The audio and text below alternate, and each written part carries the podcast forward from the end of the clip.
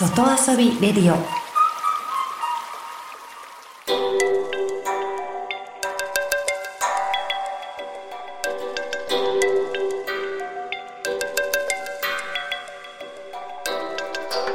サウナをこよなく愛する私豊沢ひとみが素晴らしきサウナの世界をご紹介するコーナーラブサウナ。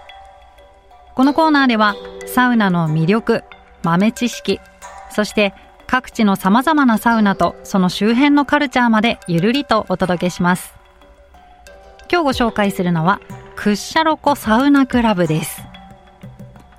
赤マ州国立公園の中にあるこちらのサウナ。クッシャロコの湖畔からすぐの森の中にポツンと現れます。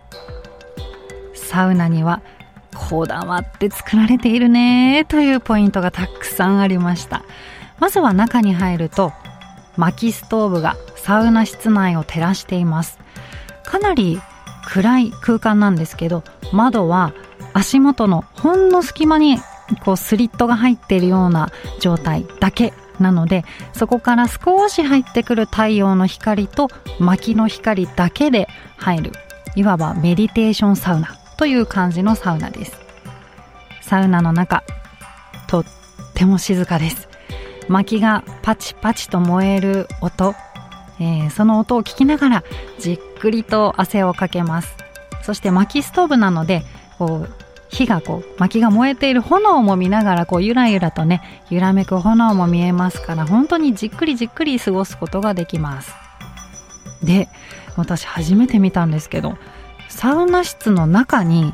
温泉が流れているんです。壁から。ちょろちょろちょろって温泉がかけ流しなので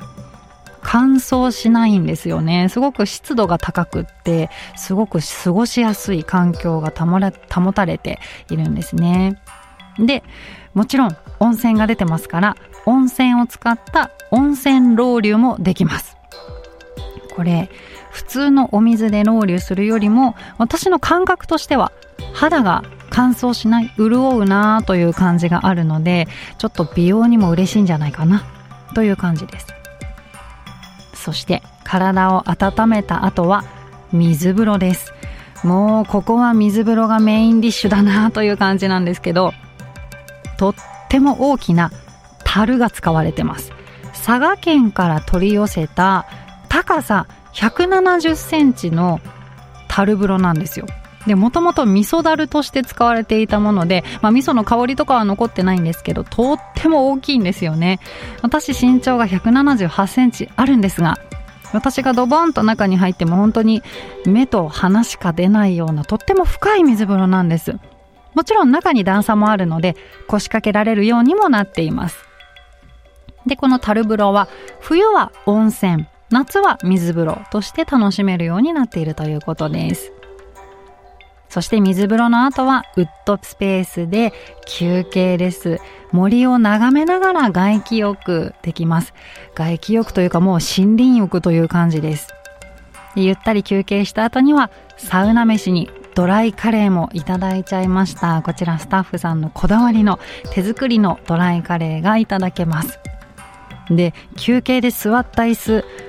すごくこだわりが現れていて黄色い椅子と黒い椅子があるんですけどなんかデザイナーさんが作ったあの有名な椅子なんだそうです。なんか素敵だなと思ったら、えー、有名な椅子でした。まあ、そういった細かいところにもサウナ愛が隠れているのでぜひ見つけてください。